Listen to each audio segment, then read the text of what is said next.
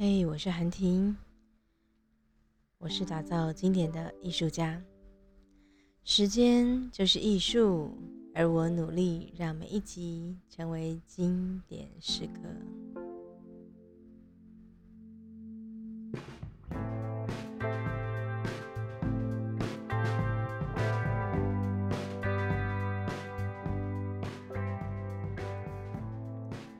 周五的早上，来来谈谈对抗原理。什么是对抗原理呢？它其实就是在谈论冲突这件事情。礼拜五的早晨谈这个会不会有点哀伤？感觉呢，礼拜五呢就是应该要嗯隔天啊周末要出去玩了，所以今天应该会蛮开心的，因为蛮期待下班的时刻。所以我嗯考虑了一下，觉得因为我自己。阅读的关系，所以还是跟大家分享了冲突原理。那但是我的音乐挑了一首稍微轻快一点的歌曲，希望今天呢还是可以有一个很美好的早晨。然后也许今天可以用这几招避免冲突，然后让你的六日能够过得更好。好了，那我们来谈谈这一集，嗯，要谈到的是对抗原理。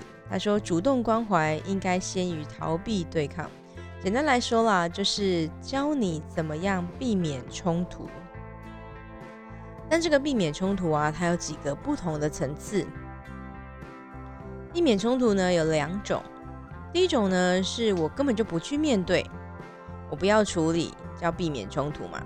第二个呢叫做你好好的处理冲突，所以就避免了下次的冲突。”或是下次可能嗯不会那么严重啊，等等等。所以你想要的是哪一种呢？你是不想要面对，还是现在处理好就可以避免下次的冲突了？那在书中呢是告诉你说，如果你这次不面对的话，总会有一天你需要面对的。所以呢，他说关于冲突，他写应该要先知道的几件事情。首先，最重要的就是，请你务必要关怀对方，试图在帮助对方，这是他的前提。但我觉得前提的第一件事情是你面对冲突的时候，你怎么让你的情绪平静下来？很多时候，我们不是不想要处理冲突，很多时候我们只是因为被情绪压抑着，然后冲突就爆发了，或者是就不想面对了。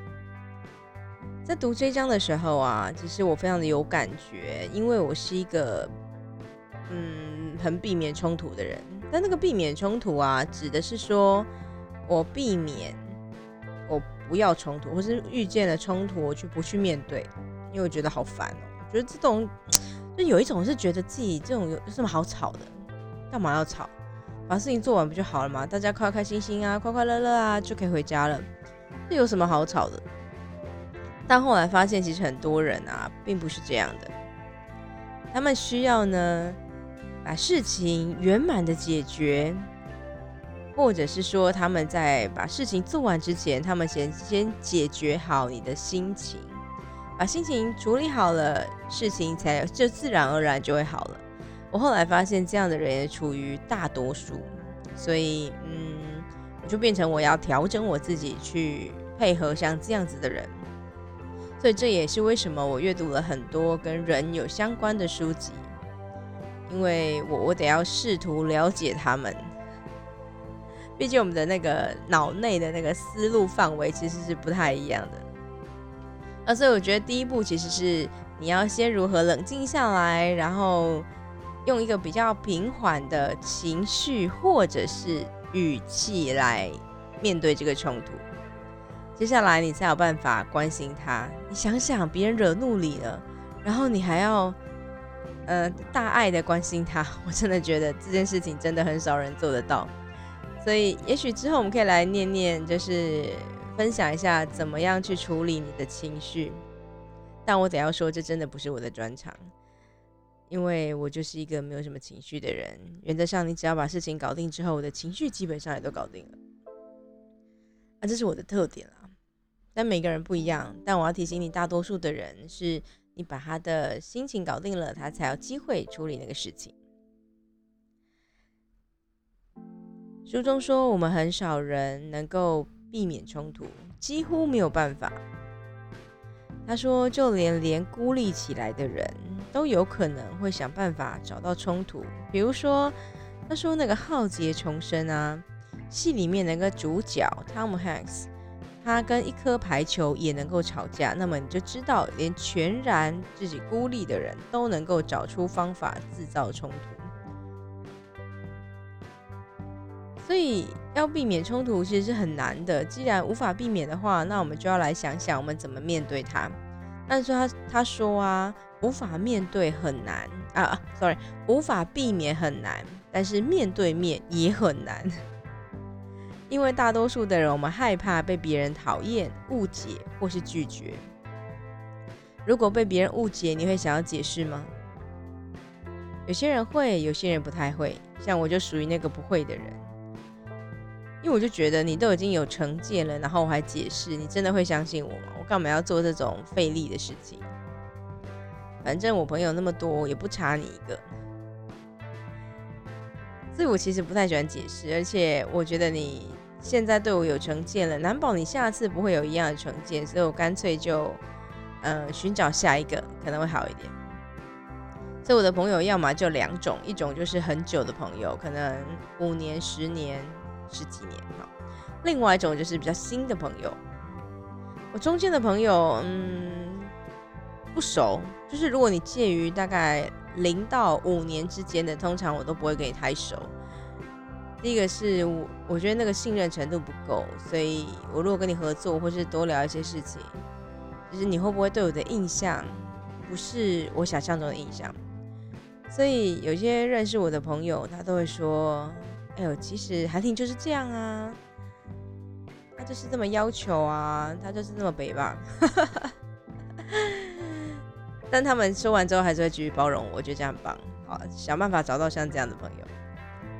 好但，因为我们呢都害怕呢被讨厌、被误解或是被拒绝，所以才有一本书啊卖的超好的，大家知道吗？被讨厌的勇气。我我没有看那本书，但那本书真的在我的朋友圈非常的风靡。吓到我了。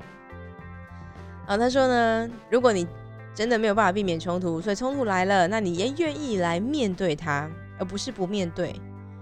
那么呢，在处处理冲突的时候，有几件方式将是会影响你让那个冲突面对冲突、处理冲突的时候会失败的方向。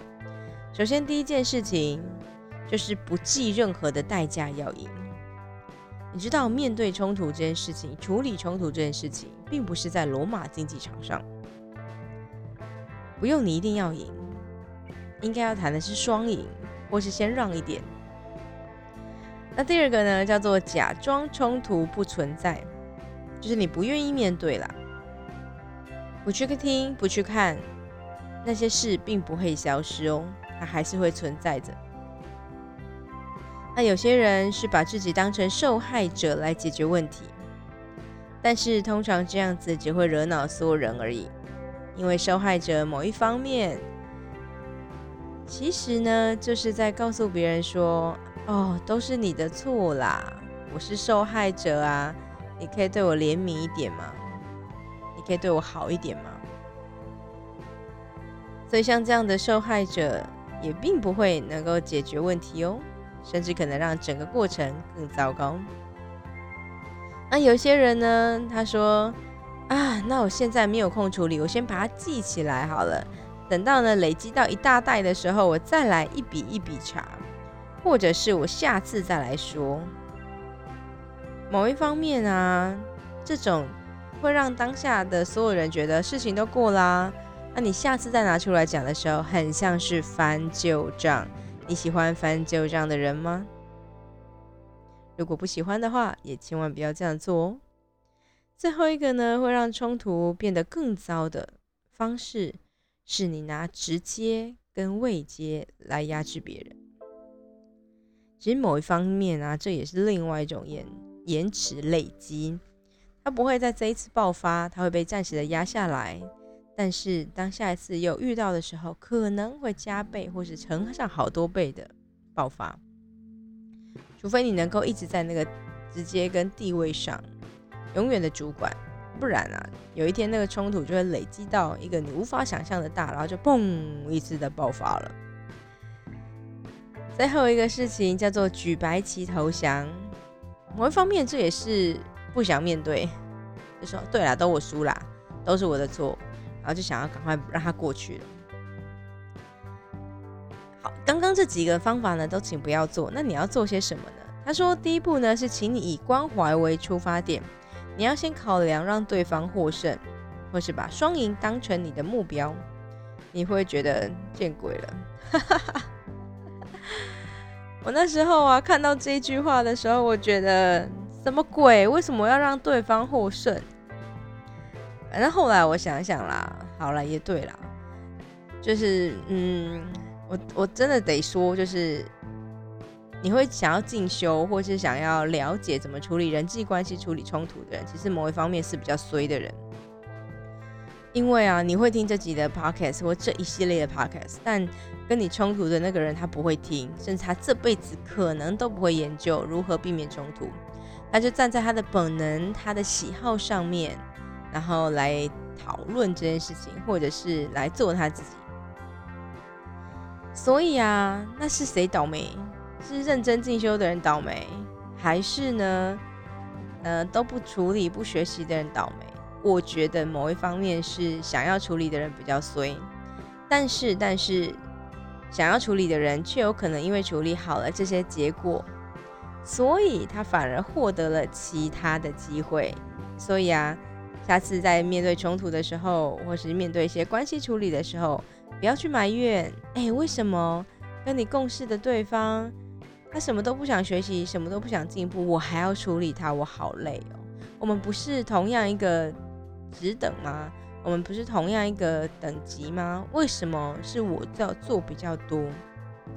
但是永远要相信，你做的这么多，有一天都会回报你的身上哦。所以试试看，在第一步先想想对方有什么好的优点吧，然后可以让对方先赢了再说，那也许他就会回馈到我们自己的身上。这个功课很难，我还在试，好吗？没有人第一次就会的。先从小一点的试看看。好，第二个呢是，如果你要处理冲突的话，请你越快碰面越好。如果可以的话，就是立刻的见到面，越快越好。那如果呢不行的话，至少打个电话。但千万千万不要用 email 或者 line 来处理冲突，那种文字讯息啊，很容易就是出现嗯误解，或是他。对方可能会截图，然后给你转发，然后就说大家来公审一下啊，这个人到底是怎么想的，乱七八糟。好了，如果呢你已经碰到面了，要提醒你要先寻求理解，但是不一定要达成共识。我们要先呢把焦点呢放在别人身上，然后设法想要了解他的状况。那怎么了解呢？那就是第四步喽，厘清问题的轮廓。第一件事情是要先描述事实，事实呢永远不会改变，因为发生了就是发生了。接下来谈完事实，我们要谈谈感觉，告诉对方我的感觉如何，然后最后要告诉他为什么这件事情对你自己好重要哦。然后别忘了在面对面的时候，记得要放下自己的情绪哦。然后呢？有的人，如果你真的没有办法放下情绪，没关系，至少你不要用言语攻击别人，好吗？比如说你真的是个乱七八糟的人，人身攻击，千万不要这样做哦。那最后一件事情是鼓励对方回应，当别人对方有说些什么话的时候，你才可以知道要怎么样调整自己。所以也鼓励对方能够回应，让他有机会也能够处理自己的情绪。有没有觉得你很像妈妈在带着小孩怎么工作一样？啊，所以呢，这就是以上的这五个步骤，我一样会放在资讯栏。最后一件事情，你可以选择做或者不做。最后一件事情叫做达成共识之后，你要有做一个行动计划。如果对方也想改变的话，你也想改变，那自然而然就会有一套行动计划，然后你们可以解决。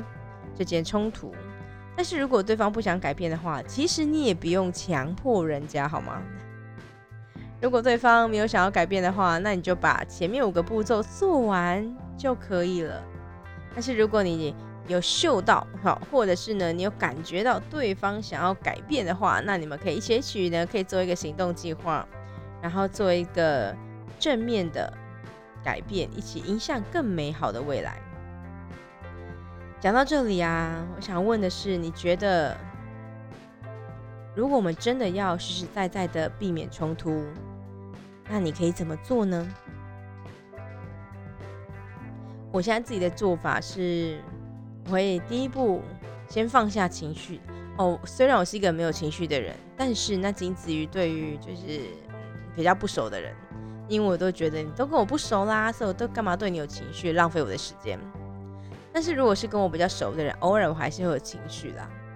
比如说我刚刚在跟我的伙伴对话的时候，我就觉得，所以呢，你难道不能再说一次吗？不然现在是想怎样？然后。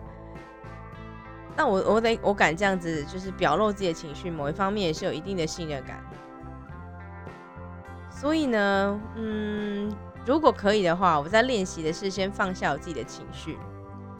所以某一方面，其实我很会用写字，或者是遗传到我妈，她很喜欢用写信来表达她的情感。那我会喜欢用文字写一下我到底想要表达什么，而不是面对面，这跟书中讲的很不一样。是因为如果你用写的，你可以完整的再重新思考一次或者两次，然后再把这个讯息发出去。但是如果是面对面的话，我真的没有把握在情绪之下，我可以好好的跟他说些什么。所以我觉得啊，就是嗯，试试看喽。每个人有自己不同的做法，那你也可以，sorry，嗯，你也可以跟我分享一下那。你自己的做法可能会是什么？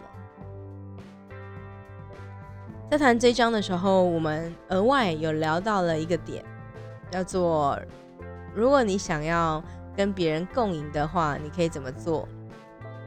有一个方式是把自己放在和对方同样的位置上。举例来说好了，有些人他在教导或指导别人的时候，可能会站在一个相对比较高的位置。他会说：“你是学生，我是老师，所以我会站在山顶上看着你。我告诉你，路就是从这边开始上来，左转、右转，然后再往上爬三步就可以到喽。”那有一种人呢，他在教导别人的时候，却会是走到你的身旁，牵着你的手，或是给你一条绳子，告诉你说：“来，跟着我吧，我带着你一起走。”哪一种是你喜欢的呢？当时候在读书会讨论到这个点的时候，我觉得很有趣。也许最好的避免冲突，是一开始的时候就把那个认知做一些调整，不要一直觉得我比你厉害，我比你强，所以你为什么不听我的？在处理冲突的守则当中，有一条就是呢，如何厘清问题，让彼此的认知是一致的。理清那个问题的轮廓，我觉得除了理清问题的轮廓之外，也是看看理清彼此的位置。有时候，当那个高度一拉出来之后，你就会发现，为什么你没有办法避免冲突了？是不是你就站在比较高的位置去看对方？你把自己下了指导棋这个做法啊，这个角色看得太重了。如果是的话，那调整一下你的位置，试看看走到对方的身旁，然后跟他一起前进，也许这冲突就会不见喽。那我们今天呢，就差不多要分享到这喽。如果你有任何的想法，也欢迎你留言来跟我讨论，或是 email 给我，或是我应该要去申请一个 IG，让大家可以跟我做交流。好，来吧，就到这里吧。希望今天呢。礼拜五的早晨，你会因为听了这个 podcast，如果今天有任何的冲突的话，你能够立即辨认，然后用正确的方式处理它，让我们有个非常愉快美好的周末。那就到这喽，谢谢大家啦，拜拜。